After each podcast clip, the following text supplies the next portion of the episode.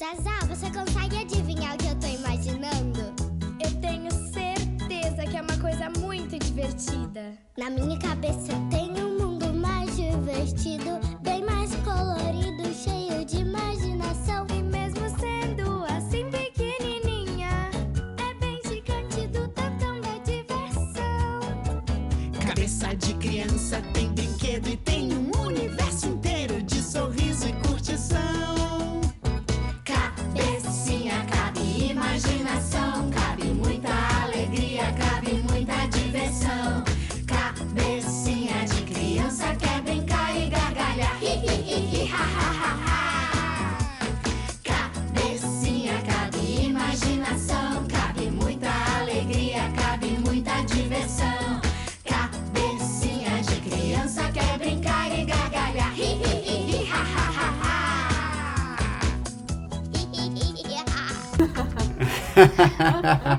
Essa risadinha é demais. Né?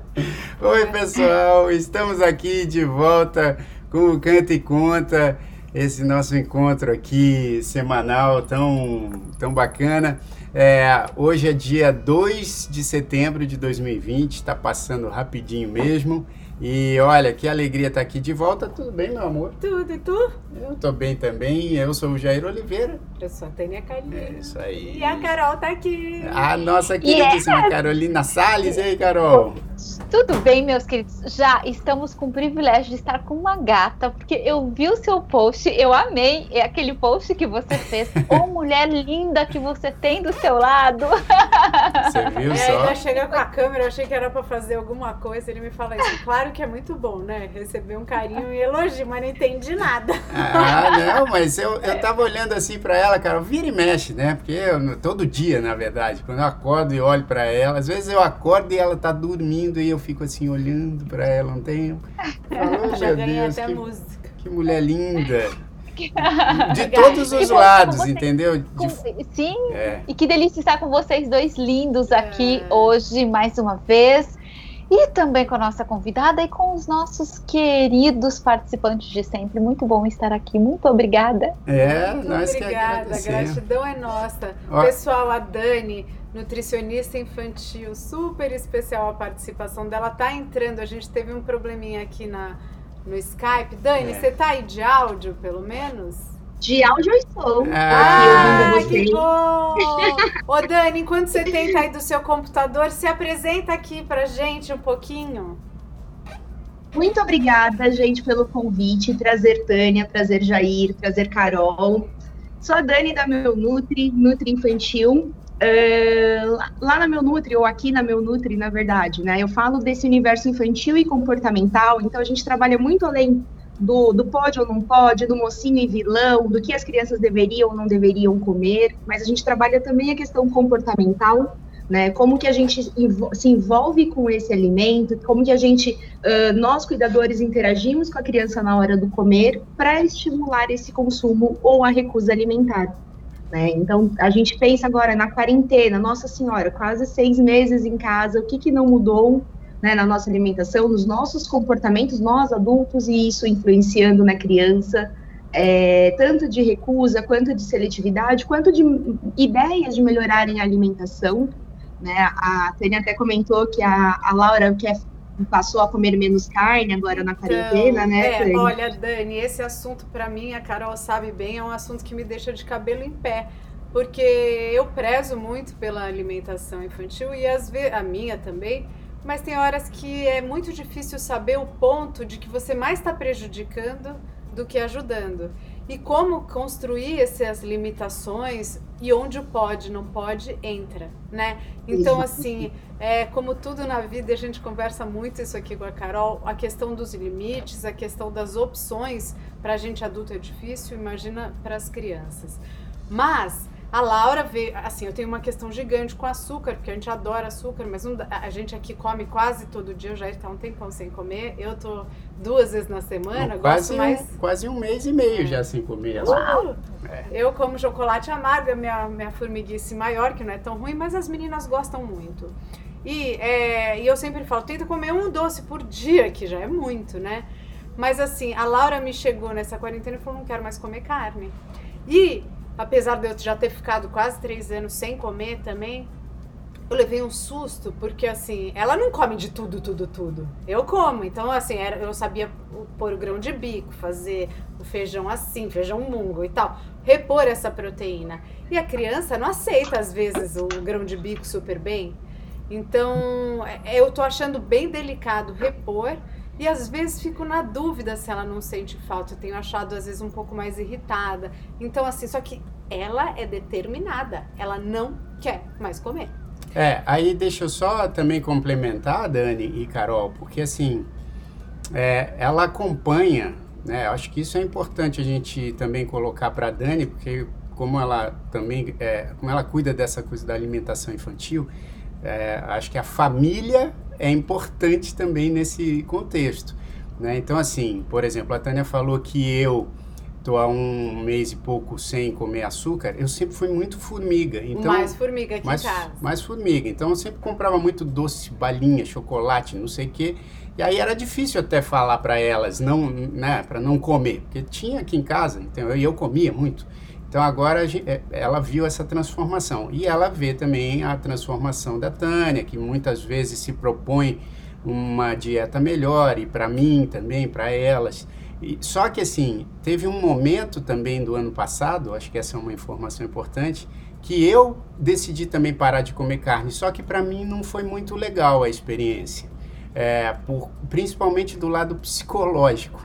Eu senti que eu fiquei muito irritado, que eu fiquei muito esquisito, o que não aconteceu agora quando eu cortei o açúcar, que eu achei que fosse até pior. Mas quando eu cortei a carne foi ruim. Então, eu, eu como pai também fico assim, pô, eu falo, pô, que legal que a Laura é determinada e não quer mais comer carne. É, e isso pode ser bom, pode ser muito legal para ela. Mas também, às vezes, a gente fica vendo assim que às vezes ela fica mais irritadinha e a gente não sabe se isso tem a ver com o fato dela ter parado de comer carne. Com a falta de algum nutriente, É. né? Ai, Dani, queria tanto ver sua carinha. É, pois é. Eu também, eu também. Aqui aparece para eu entrar, mas eu não consigo entrar. Ah, no teu Eu me computador. Eu também. Vocês conseguem. Vocês me liberam? Olha, vamos fazer o seguinte, então. Vamos tentar, enquanto a Carol fala do que a gente acabou de falar, eu vou tirar a Dani aqui da nossa conversa e você tenta entrar pelo computador para ver se, se rola, tá? Beleza. beleza. Então, então vai lá, Carol. Vamos lá. Enquanto isso, eu vou falando da função psicológica mesmo, né, que tem pra gente o alimento, porque ele tem tanto uma função é, bioquímica, e com certeza a Dani vai falar disso né, com muito mais propriedade do que eu, porque ela conhece aí os nutrientes e o efeito que ele faz, né, no, no- enfim, na nossa bioquímica, que e tem relação direta com o nosso humor, obviamente. Agora, a gente também sabe que, assim, né, o, o alimento em si, para tudo na vida a gente dá um significado inclusive para o alimento.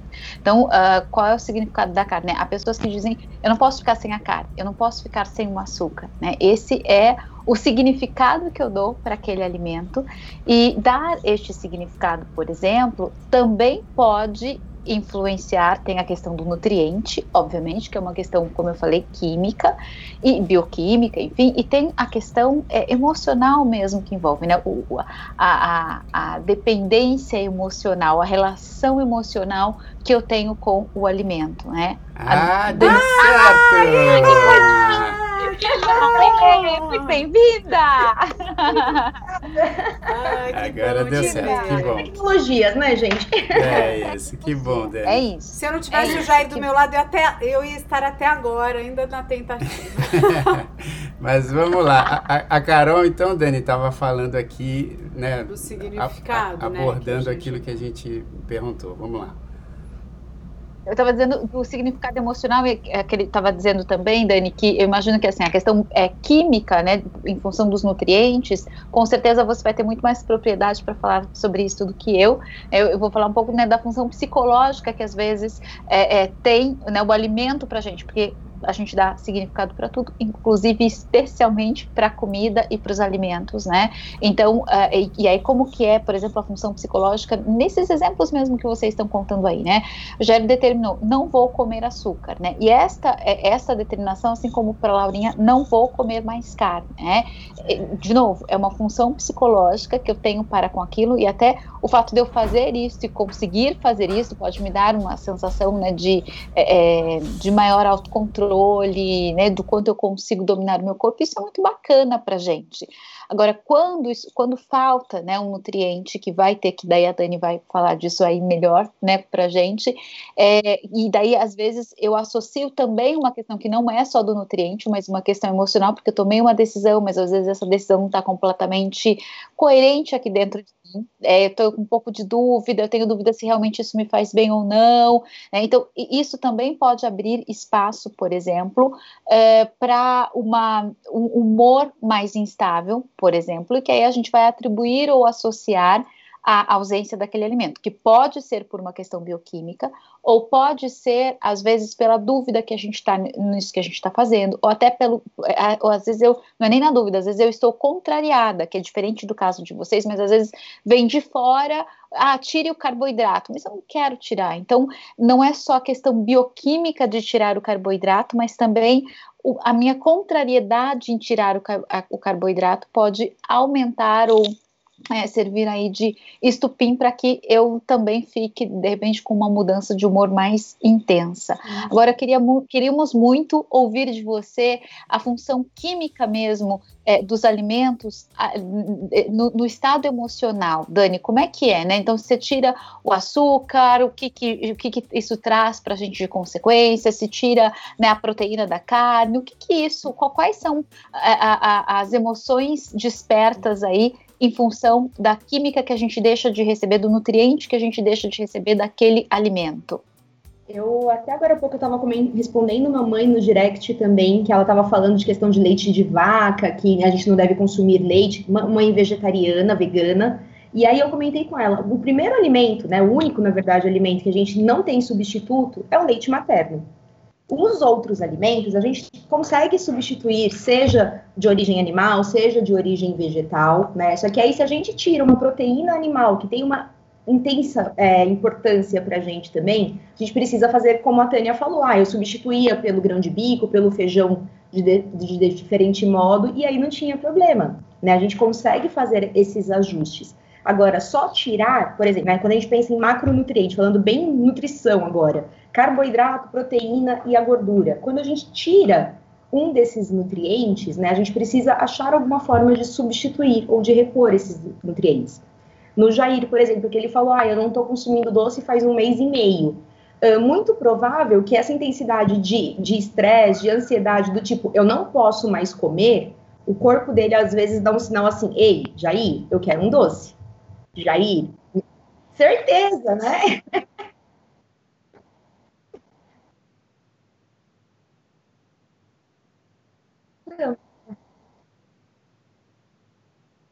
E aí, o não, imagina, imagina. O, exato, o corpo ele dá esses sinais porque é, para ele entender, quando a gente fala de macronutrientes, que são esses nutrientes grandes, a gente não pode tirar da, da nossa vida e falar assim, não quero mais, não consumo mais. A gente precisa deles uh, para o funcionamento do corpo. Né? O que a gente precisa é trabalhar, fazer dessa forma bem gradativa. Ah, então eu vou diminuir o, o açúcar simples. Como que eu vou mudar isso? É só pelas frutas? É, é, é colocando, uh, mudando o tipo de açúcar? Então, açúcar demerara, o mascavo, uh, né, o mel, e aí mudando esses tipos de açúcares, diminuindo essa quantidade, diminuindo aos pouquinhos até a gente zerar. É Peraí, desculpa, é que na verdade eu vacilei aqui, ainda bem que temos pessoas bem atentas aqui no chat. Eu estava mutado para o pessoal, então eu vou só repetir. Ah que não é que eu, é, assim, eu não como doce. Eu tô, eu tô, Aham. eu tirei o açúcar refinado e tô comendo frutas. Aí a Dani estava respondendo isso. Desculpa, pessoal, agora vocês estão com sono. Ô, ô, Dani, deixa eu te fazer uma pergunta. Aqui teve uma mãe perguntando, e eu adoro essa pergunta, se uma criança de 12 anos pode fazer dieta, e se sim, qual- com acompanhamento ou sem. A primeira dieta que eu fiz na minha vida, eu tinha 11 anos, não recomendo, não acho incrível. Pra mim foi, eu, eu precisava fazer isso porque eu tava com muito sobrepeso, e, e para os meus pais, meio que eles também eram gordinhos e tudo bem, mas eu era bailarina e eu fui recomendar. Eu via o entorno, a minha irmã me xingava de gorducho o tempo inteiro. Eu via que eu tava fora do, do, do, né, da média. E assim, e, e acabei que eu, com uma professora de dança que me ajudou. E foi quem veio de uma forma muito carinhosa, calorosa, e me passou uma dieta e eu fiz. Emagreci muito. E a minha autoestima melhorou muito, porque é uma idade muito cruel, né? 12 anos, 11 anos, 13 anos, é um. Sempre é, né? Acho que, mas algo que você vê todo mundo reagindo, eu devo ter engordado muito em dois anos. E isso assustou quem estava em volta. Eu observava, as pessoas falavam. Minha mãe tentava né, deixar isso para lá, mas eu percebia. E com 12, antigamente a gente era muito mais criança que hoje em dia, né? Hoje em dia, com 12, a criança tem muito mais comparações, referências. Mas, assim, a alimentação é algo tão delicado e eu acho que nessa idade seria tão legal ser colocado de uma forma. Dá para a criança fazer sem profissional? Tem que ser com profissional, porque é tão importante ser bem encaminhado. Para mim, não deu ruim, assim, de ter virado um distúrbio por alguma questão. É, sério, poderia ter virado, porque é uma idade que é muito li- delicado, né? Dani, isso. Mesmo que eu falo para as minhas filhas aqui, eu falo, ai, gente, tô falando muito isso daqui a pouco.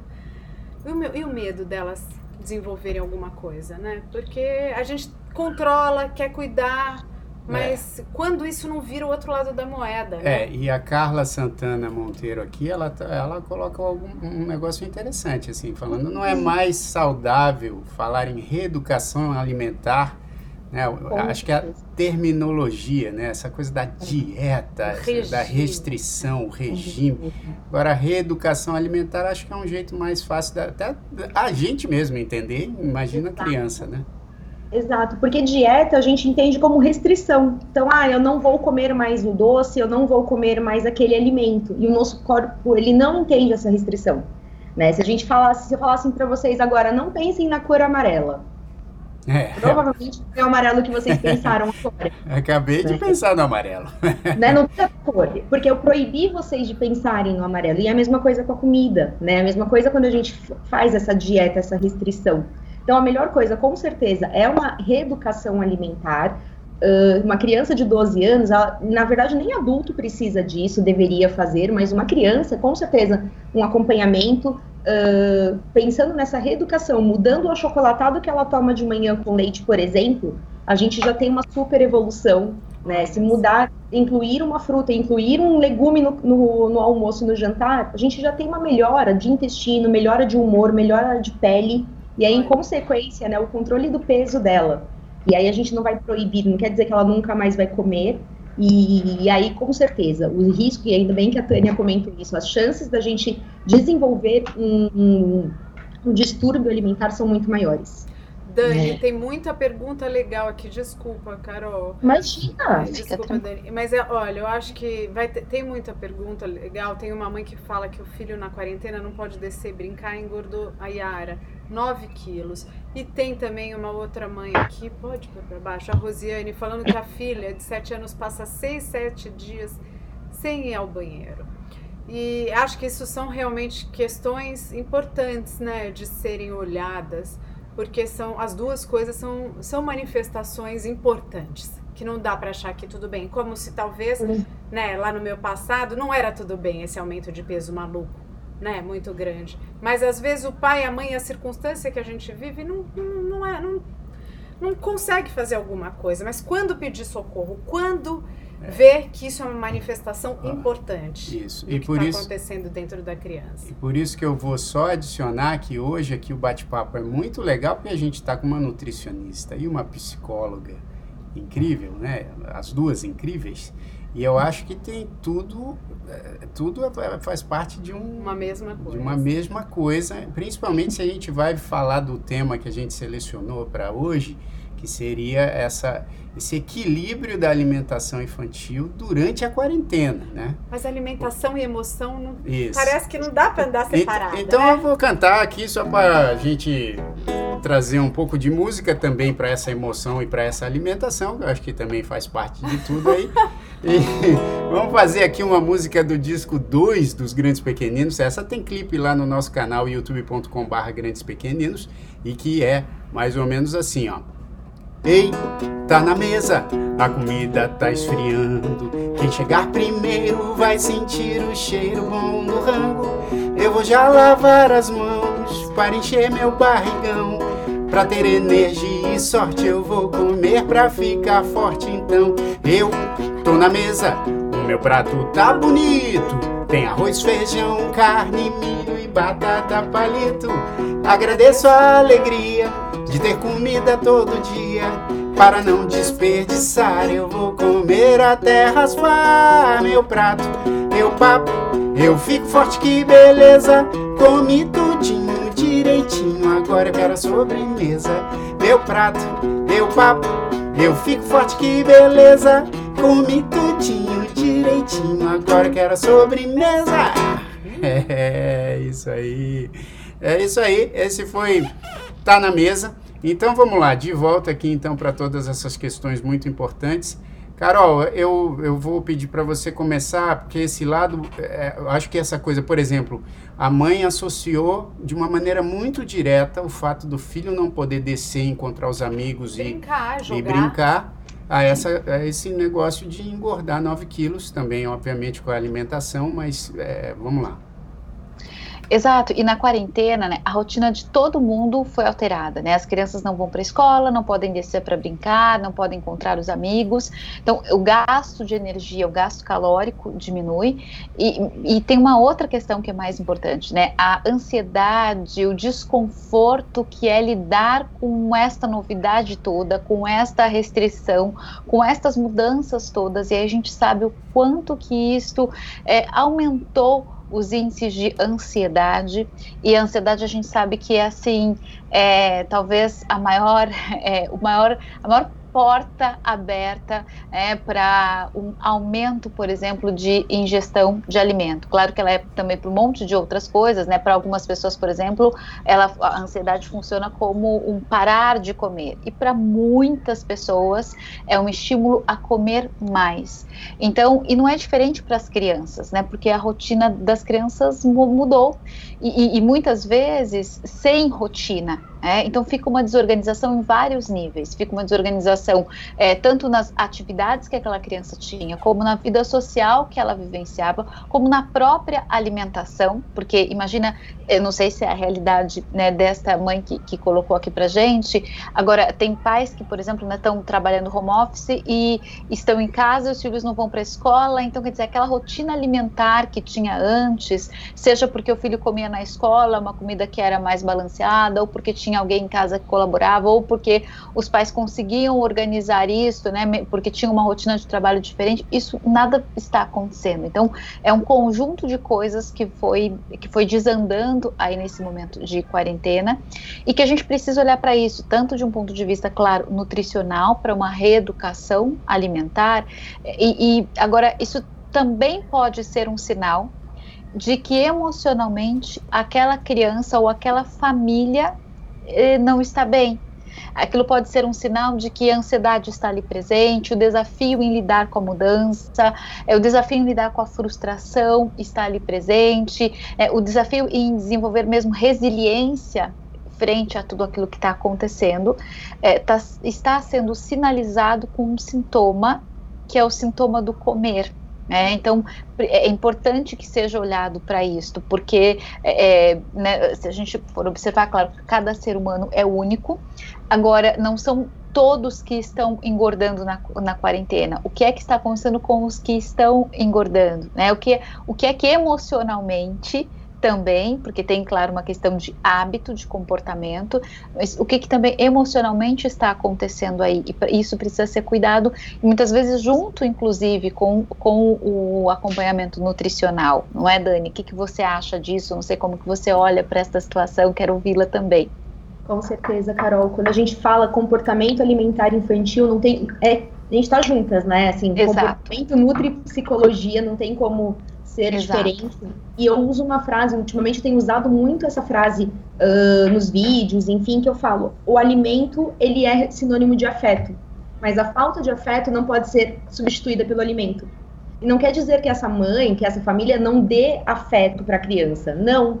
Mas como né, mudou todo o contexto dessa situação, o contexto que essa criança se encontra de ambiente, de atividades, ah, talvez ela achou uma válvula de escape na comida. Né? E aí, o que, que a gente faz? Ela não pode descer, ela não pode brincar. Será que a gente não consegue ah, trazer algumas brincadeiras para dentro de casa? Né? Hoje em dia, com a internet, com redes sociais, com o YouTube mesmo, dá pra gente, tem várias brincadeiras que a gente consegue deixar essas crianças mais ativas, ah, entender o porquê, por que, que ela tá tão solitária, por que, que ela tá tanto tempo no celular. Né? Será que ela é, é, é um, ei, eu estou aqui, olhe para mim, só que eu não sei como falar isso para você? É, e a gente vê, eu vejo muito isso com os atendimentos também, é, mesmo não os presenciais, né, mesmo os online, eu vejo muito isso, que a criança é um sentido de, é a forma que eu tenho de ter atenção, é a forma que eu tenho de ter esse afeto. E aí a criança desconta na comida, né, involuntariamente. A, a gente ansioso, a gente muitas vezes acaba comendo mais, a criança também, né, talvez por um reflexo nosso também, até dentro de casa, saúde. Ah, Obrigada. como também, imagina. Desculpa, obrigada. Isso é rinite já. É. né? Que seja um reflexo nosso, ah, eu tô home office, eu não dou atenção ao meu, não fico tanto tempo com meu filho, a gente não tem a programação que deveria ter dentro de casa também, e isso influencia. Né? Se eu tô ansiosa, o que, que tem no meu armário para comer do- agora, café da tarde? Ah, o que, que a gente vai fazer? Ah, vou abrir um pacote de bolacha porque é mais fácil, porque eu não posso sair do meio da reunião que eu estou. ah, e aí eu não vou preparar o café da tarde. Ai, Dani, Isso, fala é, disso do lanche, dos isso. lanches, dos petiscos, porque acho que é aí que perde muito a mão. É. Aí que é assim, que a criança come sem parar e uma coisa dá pico, né, aumenta a glicemia e dá fome em uma Sim. hora depois. Como organizar esses lanches da tarde? É. Porque eu acho que a tarde é uma hora muito Isso. desafiadora. E né? aí, Dani, eu queria só complementar, porque você falou nesse, nessa situação, e eu acho que a quarentena também extrapolou um pouco isso. Porque, assim, quando os pais saem de casa e, a- e os filhos estão na escola, é, a gente acaba não, não tendo essa necessidade de, de, de oferecer tantas vezes, né, para nós mesmos, né? Quando, quando a gente não está em casa, pô, é, você não tem que, que, que, que colocar tanta coisa na, na dispensa ou na geladeira, porque você não está ali em casa o tempo inteiro. Agora, com todo mundo em casa o tempo inteiro, eu acho que até também pela praticidade, tem muitas mães e muitos pais que acabam pegando coisas é, mais industrializadas para deixar ali a mão, enfim, para se o filho tiver fome, se, se o próprio pai tiver fome. Então eu queria saber como isso afetou o seu trabalho, né, das famílias chegando para você e falando, ó, na quarentena tá mais difícil mesmo, porque a gente tem que oferecer isso o tempo todo. É, é, eu percebo uma grande mudança, assim, né, de seletividade, de crianças que até comiam variado e agora estão dando preferência para os pacotinhos, para os industrializados. Não tem como a gente fugir dos in- industrializados. Tem industrializados do bem, né, que valem a pena a gente ter na dispensa, que vale a pena a gente ter na geladeira também.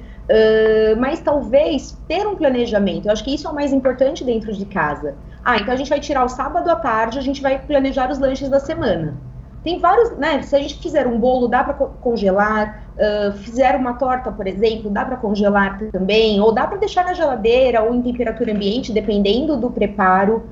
É, dá, né, por exemplo, uma pipoca. Se a gente fizer uma pipoca mesmo de panela, ele é muito melhor do que uma pipoca de micro-ondas. ah, tapioca, fazer, aí faz uma crepioca. é, e aí a gente Agora, pensa por, nesse. por que, que a pipoca feita é melhor? Bom, a gente Ah. tem essa percepção, mas por que que é? por conta da gordura. A pipoca de micro-ondas, ela é feita na gordura, né? Primeiro que deixa o micro-ondas com cheiro de pipoca por cinco dias. É verdade, a casa inteira, né? Exato, mas é o, o- a gordura que é a gordura saturada, que é a que faz mal pro coração, né? Que eles usam essa pipoca, na pipoca para conservar a pipoca. Então, fazer em casa de panela mesmo, até no micro-ondas, que agora a gente consegue adaptar de colocar no saquinho de pão e fazer no micro-ondas, que dá certo também. É, vale muito mais a pena, né, do que essa E que deixa o cheiro a- em casa. a pipoca é um snack, assim, legal pra comer. É. Tá. Aí, assim, se a gente não colocar aquele tanto de margarina, margarina, né? Ninguém usa, quase ninguém usa manteiga na pipoca.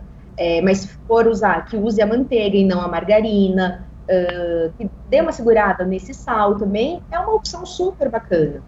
É, aí a gente pensar em castanhas, fazer mix de castanhas chips, né? Como se fosse batatinha chips. Uhum. Dá pra gente fazer em casa também, não precisa comprar.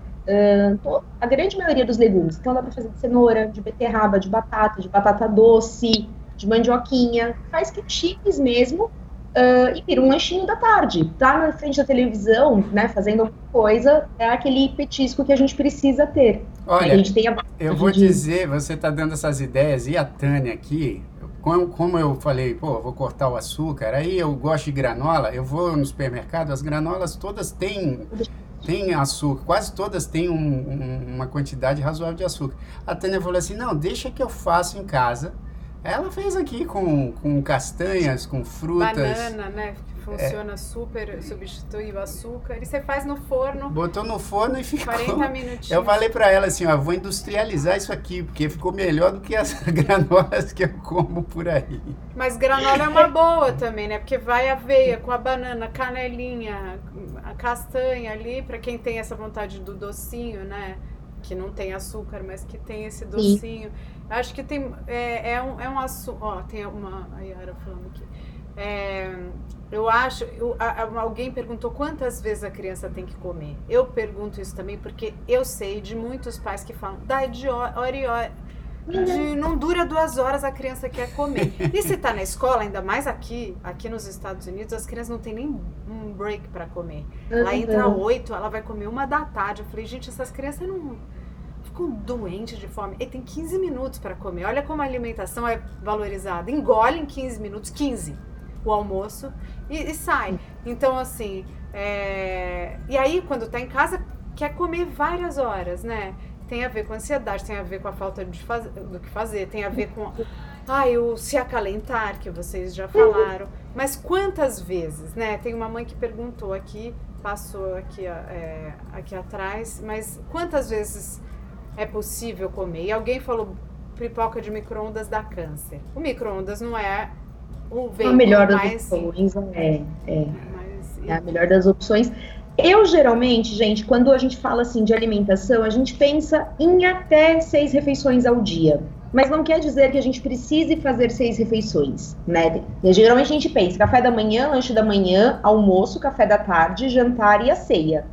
Ah, mas tem gente que não come antes de dormir, né? E aí, é, às vezes, entre o café da manhã e o almoço, fica muito tempo e a gente inclui dois lanches da manhã ao invés de um só. Depende do tempo que essa criança fica acordada também. Mas o ideal é ela comer mais ou menos. Não é necessário ela cronometrar, né? A cada três horas comer.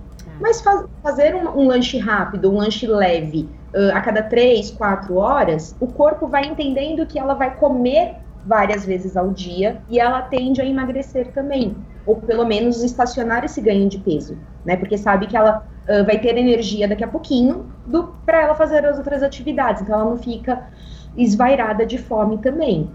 E Então, depende do que, fome dá, do que come, dá mais fome, né, Dani? Se a criança fica- come chocolate, um bolinho desse, esse suquinho de caixinha, que parece que não é tem açúcar nada, tem 10 É. colheres de açúcar numa caixinha, ela toma um suquinho desde maçã, legal, saudável, sem aditivos. Aí dá uma hora, ela quer comer o mundo, porque dá muito mais fome, né? E olha só que legal, a Catiúcia disse aqui que o filho dela normalmente pede cenoura crua para lanchar. Olha que, Delícia. Olha que lanchinho saudável. Muito bom, hein, Catiúcia? Depois E aí, o nome ó, do seu filho aqui. puxando a deixa da Catiúcia, fazer cenourinha, fazer pepino, fazer erva doce, e aí faz um molhinho de, de iogurte com limão e hortelã, né? E aí molha os Que legumes no, no creminho, no, no molhinho, fica super gostoso também, até pra gente. É, a Josiana, é, Dani, está perguntando o que usar para substituir o sal. O que, que dá para usar? Temperos, ervas. Ervas. né? Salsinha, alecrim, manjericão, louro, alho, cebola, todas as ervas secas e frescas substituem o sal. Melhor, Não. melhor substituto. Ag- Agora, deixa eu fazer uma pergunta para Carol também e para você, Dani, porque assim, a gente, né, a Tânia e, e eu também por tabela, mas a Tânia, como ela tem um interesse muito grande nessa coisa de como a alimentação eh, regula uma série de outras coisas, principalmente na cabeça, né? A gente tem visto vários, várias pesquisas científicas aí conectando realmente o intestino com o cérebro, né? Então, acho que hoje em dia, cada vez mais, a gente tem essa preocupação eh, de saber que, que, que, né, que esses, esses dois grandes órgãos aí que regem muitas coisas em nossas vidas, eles se complementam. Então, Carol, eh, você acha que já desde de, de cedo é importante a gente trazer essa, essa iluminação para as crianças também e falar, pô, é, é legal você se alimentar melhor, porque isso também reflete na sua vida e tal. Ou aquela coisa que a gente vem sempre falando, né? Às vezes a gente aqui em casa não come açúcar, mas aí chega na casa do amigo, tem bolo, tem doce, tem chocolate, tudo. A gente aqui não, não liga tanto, porque eu, eu- eu sempre fui muito formigão. Mas tem famílias que falam, ah, não coma, não coma açúcar, não coma doce. Aí chega lá, tem o doce na casa do amiguinho. Eu acho que junto com isso, vou só somar para a resposta de vocês, é sabido hoje em dia que crianças com déficit de, at- de atenção, autismo, depressão, teriam que fazer claramente uma mudança alimentar. E é muito difícil porque parece, né, quando, gente, quando se tem um filho com qualquer necessidade mais diferenciada, parece que não é isso, não é isso que vai ajudar, né? É o remédio, a terapia e tal. Mas a importância dessa alimentação, de diminuir açúcar e glúten, é tão brutal, né, Dani? Então, assim, porque às vezes a gente quer caçar com sei lá o quê, e tem uma coisa aqui que é de todo dia fazendo. É. E que é mais difícil do que às vezes dar a volta ao mundo, porque é construir um novo hábito. E para a mãe é encarar mais uma jornada de não dar aquele bolinho que a criança grita e bate o pé e quer. Mas isso para a mente e para a vida dela é extremamente prejudicial, né?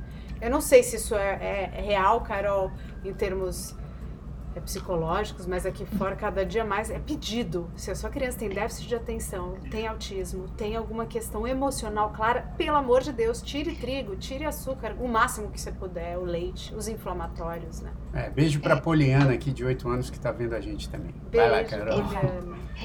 Então, cada vez mais, né, os estudos mostram, principalmente os estudos da neurociência, mostram o quanto o corpo e a mente, eles formam um único sistema, né, a programação, essa é uma das, das pressuposições, inclusive, da programação neurolinguística, então a gente, né, e dentro da psicologia, a psicossomática já, já diz isso há muitos anos, né, eles estão completamente interligados, não existe separação, aliás, no- essa separação, ela é muito mais ocidental, né? A medicina oriental, por exemplo, não separa corpo e mente, eles acontecem junto, ao mesmo tempo, misturado. A gente até pode falar nesses termos didaticamente, é, e, e a medicina é, é, ocidental é que fe- faz muito essa separação, e, e cada vez mais a gente tem feito o caminho inverso, né? De, de observar o quanto não dá para fazer essa separação. Eles estão completamente interligados, e, e, né, no começo aqui da nossa conversa a gente dizia que os alimentos, eles, né, de- determinados nutrientes, a ausência de determinados nutrientes estimula determinados estados emocionais, né?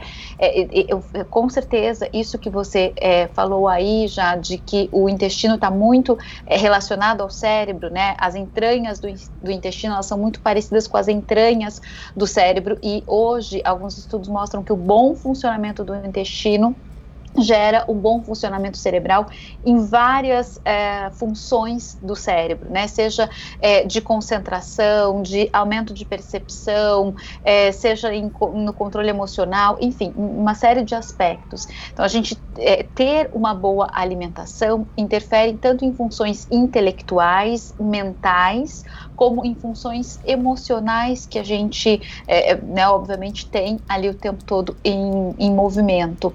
É, então, seguramente, né, ter uma alimentação, já que corpo e mente formam um único sistema, se esse corpo está bem nutrido, ele vai ter um funcionamento emocional, um funcionamento intelectual, muito melhor do que se esse corpo não estiver adequadamente nutrido.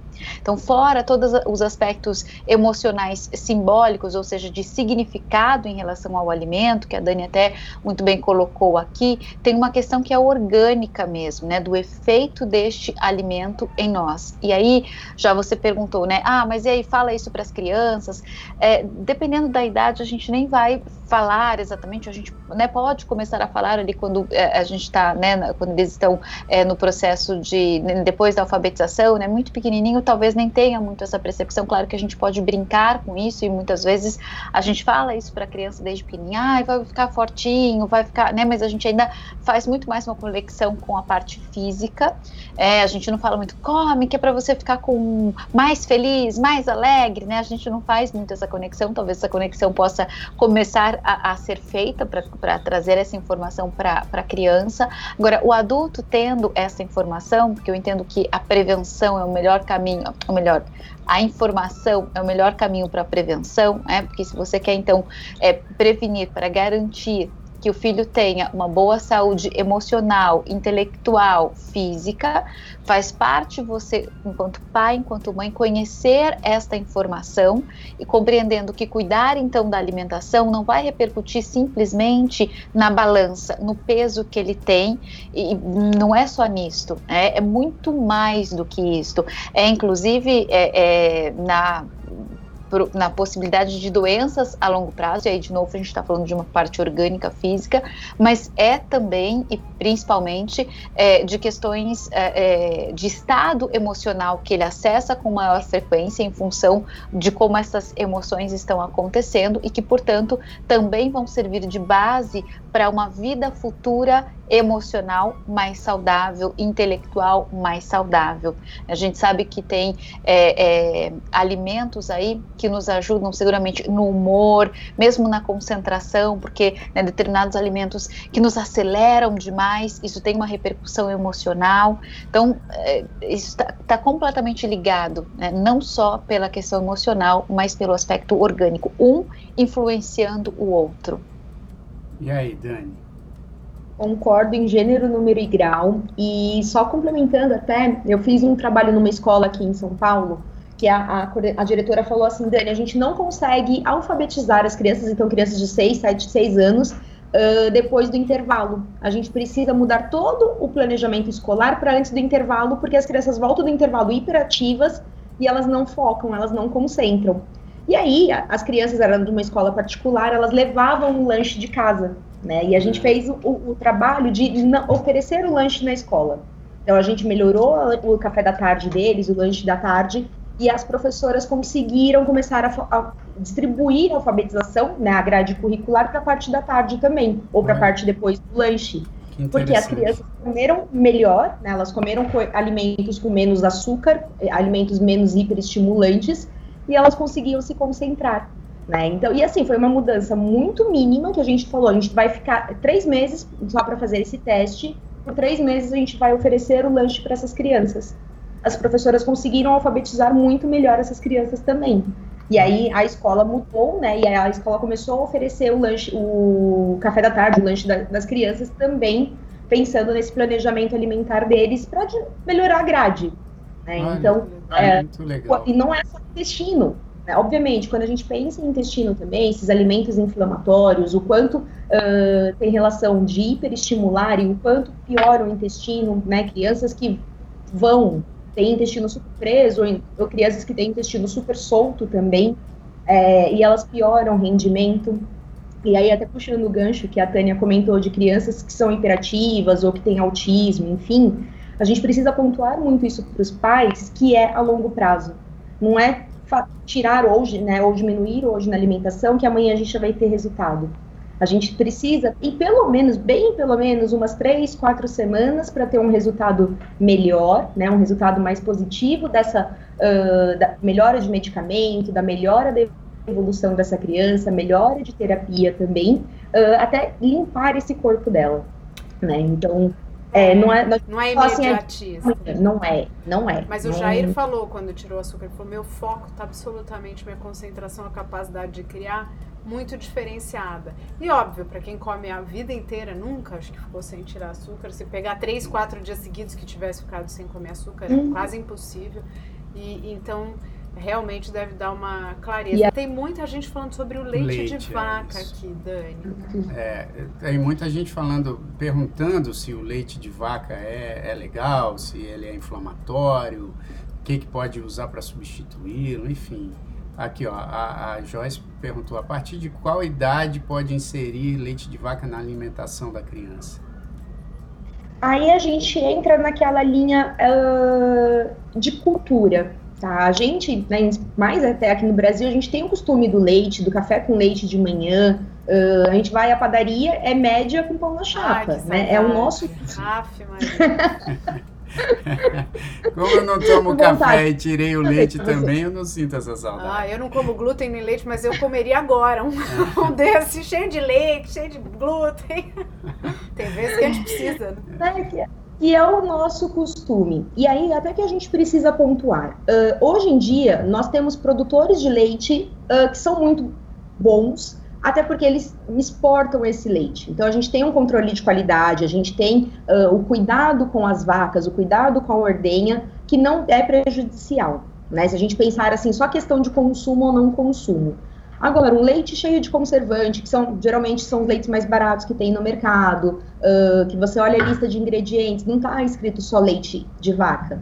Tem vários outros nomes estranhos, assim, que a gente até trava para falar, né, que são os conservantes. Aí não é leite de verdade, né? E aí O leite de Ah. verdade é o que? É o saquinho da padaria, em vez do de é o caixinha? suá, isso, é. É o, o leite, aquele que a gente comprava na padaria de saquinho, ou aquele que já fica na geladeira, que dura um dia, né? Que a validade dele é um dia.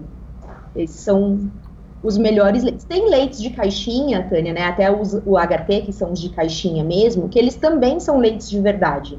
Que se você virar o rótulo, tá lá, leite integral apenas. Né? Não tem nenhum outro ingrediente, nada. Ah, tem algumas marcas, tá? Não são todas as marcas que têm essa, esse tipo de leite. Ah, e se é de costume da família, não tem problema a criança consumir. Né? Se é uma questão cultural, se é uma questão familiar, não tem problema.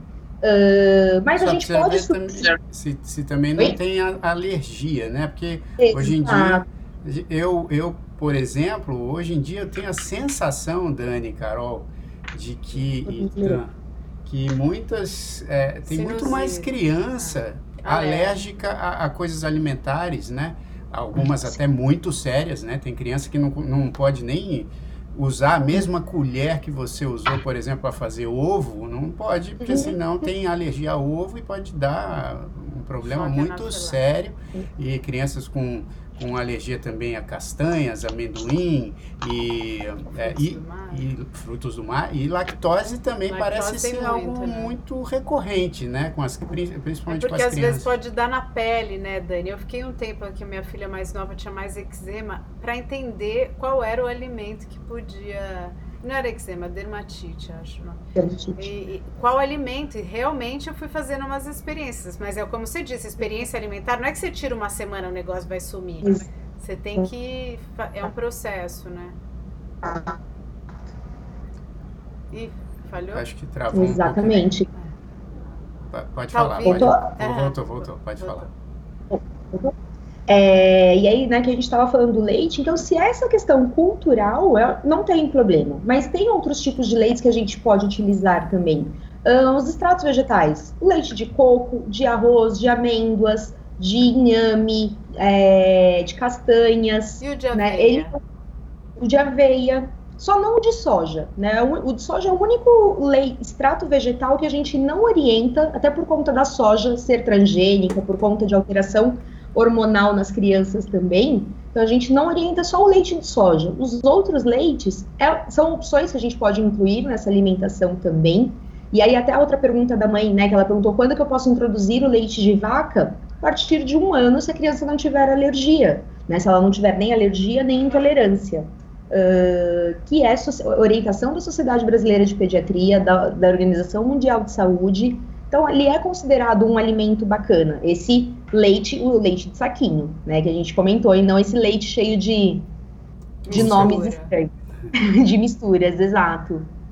É, eu uso vaca puro, não os de caixa industrializados. É, eu lembro que quando apareceu os de caixinha, minha mãe continua, continuava comprando de saquinho. Eu falava, pra que você vai na padaria todo dia? Porque tem que, né, o leite que estraga.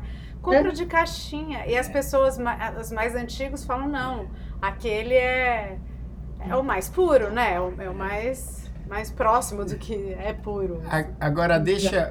Como a gente, infelizmente, tem pouco tempo aqui para a gente falar de tantas coisas legais, eu queria pedir para Dani e para Carol uma dica relacionada a essa, essa situação que a gente está vivendo, que é completamente inusitada e diferente. Né? E eu acho que para a profissão de vocês isso tem sido um tema bastante recorrente. Então, assim, se vocês fossem escolher uma dica da área de vocês aí para as pessoas que estão acompanhando a gente em relação à alimentação, em relação também à saúde mental aí dos pequenos, é, qual que seria, Carol? Assim, porque a gente tem cinco minutos mais, qual seria a sua dica? É, a dica é estabeleça rotina, porque isso já é um organizador emocional muito, muito importante. Então, no tempo de quarentena, desde o início a gente tem falado isso. Eu sei que é muito desafiador para muitas famílias, né, porque são várias constituições diferentes, mas estabeleça a rotina. E se fizer a observação de, por exemplo, falando aqui sobre o tema, está aparecendo um sintoma que é meus filhos estão engordando muito. Né?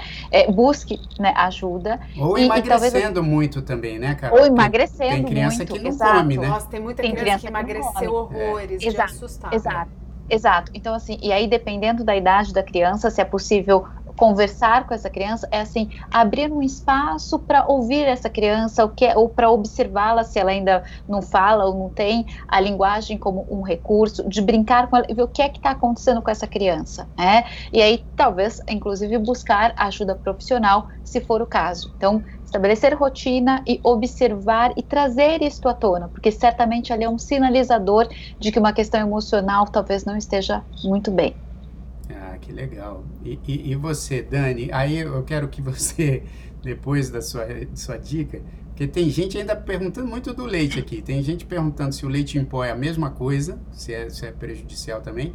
E, e a, a Alexandra Aquino disse aqui, ó, esses leites vegetais são muito caros no Brasil. E são mesmo, são caros inclusive em qualquer lugar do mundo. Tem como fazer em casa, enfim. Essas dicas eu acho que depois você pode dar o seu contato. Mas Passar vai- o seu Instagram, Dani, fazer até uns stories falando disso, como você achar legal, mas Isso. até deixar o seu contato para as consultas. Isso. Vamos Com lá. certeza. É, pensando em quarentena e pensando pós-quarentena, eu acho que levar a criança para a cozinha, não. Né? Então, não é só colocar o prato na frente da criança na hora de comer, é envolver essa criança na compra, na higienização, no preparo, ãh, até no planejamento do que a gente vai fazer nessa cozinha. Ah, então, como que vai ser o jantar hoje? Hoje é quarta-feira, a gente vai comer tal coisa. Então, vamos fazer juntos, que seja rasgar a folha de alface, né? Que seja colocar os talheres à mesa. Isso é o primeiro item para a gente uh, envolver essa criança no alimento, no antes, no durante e depois da alimentação, né? E deixar a criança brincar com esses alimentos, né? A gente pensa muito no lado lúdico, independente da idade uh, dessas crianças, ela precisa se tornar íntima desses alimentos e ela só se torna íntima e só aprende quando ela brinca. Né? E ela faz isso na vida inteira com alimentação não poderia ser diferente disso. Então, é a gente deixar sim brincar, que seja. Uh, eu volto e meia, eu faço uns videozinhos desse com a, com a minha sobrinha. Então, por exemplo, de tato, olfato e paladar, é, que a gente pega vários alimentos para descobrir qual que é a textura de cada alimento, uh, que a gente tampa, tapa os olhos e aí vai descobrir, vai pegar uma cesta e vai descobrir quais são os alimentos que estão ali. Aí depois a gente faz algum preparo com esses alimentos. Então, trazer os alimentos para as brincadeiras. Né? A gente acaba, eu acabo adaptando várias dessas brincadeiras também. Esses dias a gente jogou stop, então cada uma falava um, um alimento com uma letra até a gente chegar na letra Z, por exemplo. Uh, e aí, ah, que alimento que a gente vai escolher então dessa lista que a gente nunca consumiu? Né? Envolver essa criança. E não tem problema se ela falar assim, eu não gostei desse alimento, não tem problema. Mas se ela provou, ela provou e ela deu a opinião dela. Né? Isso é o mais importante quando a gente fala de uh, comer em excesso ou comer é, comer menos, né? Tanto comer de mais ou comer de menos. Isso é o mais importante, é ter essa interação e não só essa imposição, né? A gente comenta muito isso de comportamento, de disciplina positiva, de envolver essa criança. Né? Ela é um, precisa ser um ser ativo na sua alimentação também, né? e não só tá aqui o prato, tem que comer o que está aqui no prato, enfim. A criança nunca nem viu. Tem muita criança que acha que o leite vem da caixinha e não da vaca, É, né? isso. Que a batata vem do pacotinho e não do, da feira. E aí depois, criança- quando a criança realmente vê que aquele frango veio da galinha, que acho que isso que aconteceu com a Laura, ela sempre soube, óbvio. Sempre não, né? Depois de um tempo. Mas ela viu um vídeo que ela viu, o cara matando a galinha É. e pondo o frango. E aí a criança panica, ela fala, não quero comer esse, esse bichinho, né? Pra ela bateu muito desse jeito. Então, é, é- é muito bom envolver e a criança tem que saber, ela tem que saber fazer as opções dela, né? E, e com nove aninhos você já pode optar, isso eu não vou comer. E aí a gente tem que rebolar para fazer essa nutrição ser eficaz, que é uma criança que se alimenta bem, né? Se não fosse, a gente ia ter que achar um jeito, É. sei lá, misturar na comida, aquilo que às vezes é necessário fazer, né? Ai, vai acabou o tempo, É. gente. Dani, a gente vai ter que fazer outra. Carol, é, já é nossa, mesmo que não queira, a gente cata ela no laço. É. Sempre quero, sempre quero. Não, ela sempre quer. Aliás, eu quero, ó, quero botar aqui na tela o, o- Instagram da Carol, que é Carolina Salles Psico. Ah, e a Dani tem que falar Então- do, do como encontrar É, ela. Então se alguém que tiver alguma dúvida, por favor, é, mande lá no direct da Carol. E o da Dani é, é o meu Nutri, né, Dani? Arroba meu Nutri. Lá tem e-mail, tem telefone, tem o direct, tem tudo. Digitou arroba meu Nutri, vocês me encontram na vida, no mundo. É. Eu tenho certeza que vai pintar muita pergunta sobre o leite, hein? Tem muita gente Eu sinto isso também. Tem muita E gente se vocês quiserem, eu faço stories também, marco vocês falando do leite, enfim, fazendo essas Boa. marcações. É, não, isso, isso é bom. Tem, É, é podem bom. mandar também. Eu entendo, né, Dani, que porque, assim, acho que uma das primeiras coisas que a gente pensa depois que a criança sai da- da- do período de amamentação É que leite ela é vai que tomar. leite que ela toma. Então eu entendo que tenha muitas perguntas sobre o leite e realmente acho que isso é preocupação de muitas mães e muitos pais. Mas eu quero muito agradecer a participação sua, Dani. E, e, e já fazer aqui um convite para lives futuras, porque acho que teve muita coisa que a gente não tocou, que são coisas importantes. Então, muito obrigado pela participação e pelo carinho. Agradeço. Carol, obrigada. Prazerzaço conhecer vocês. Espero ter essa troca com vocês sempre que quiserem. Sempre. Oba! Prazer enorme conhecê-la. Muito bom, muito bacana. Que dicas assim bem práticas, muito legal, muito bacana. Obrigada. E estamos aí. Faremos outras lives em breve. Com certeza.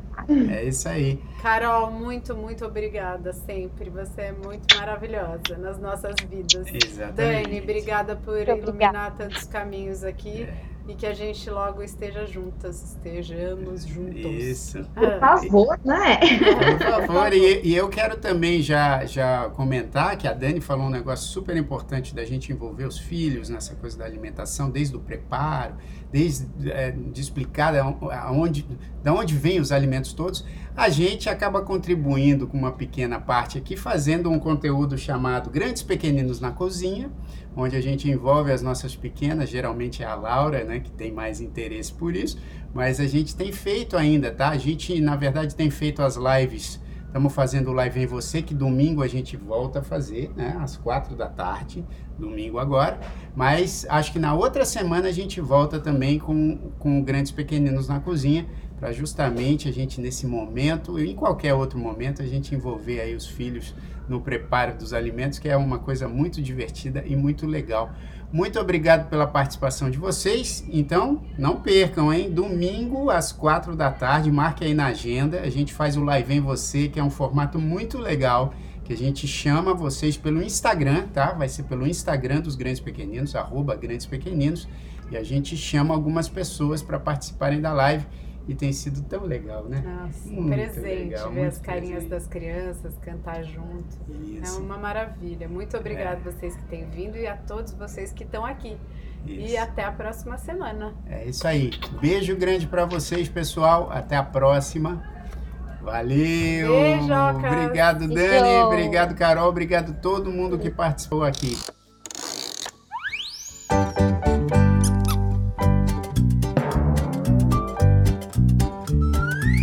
Grandes novidades, grandes aventuras.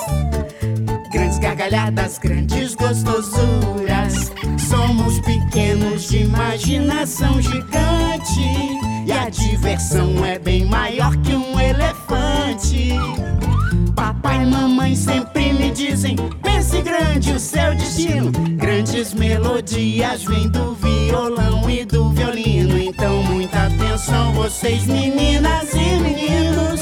Todos somos grandes pequeninos. Todos somos grandes pequeninos.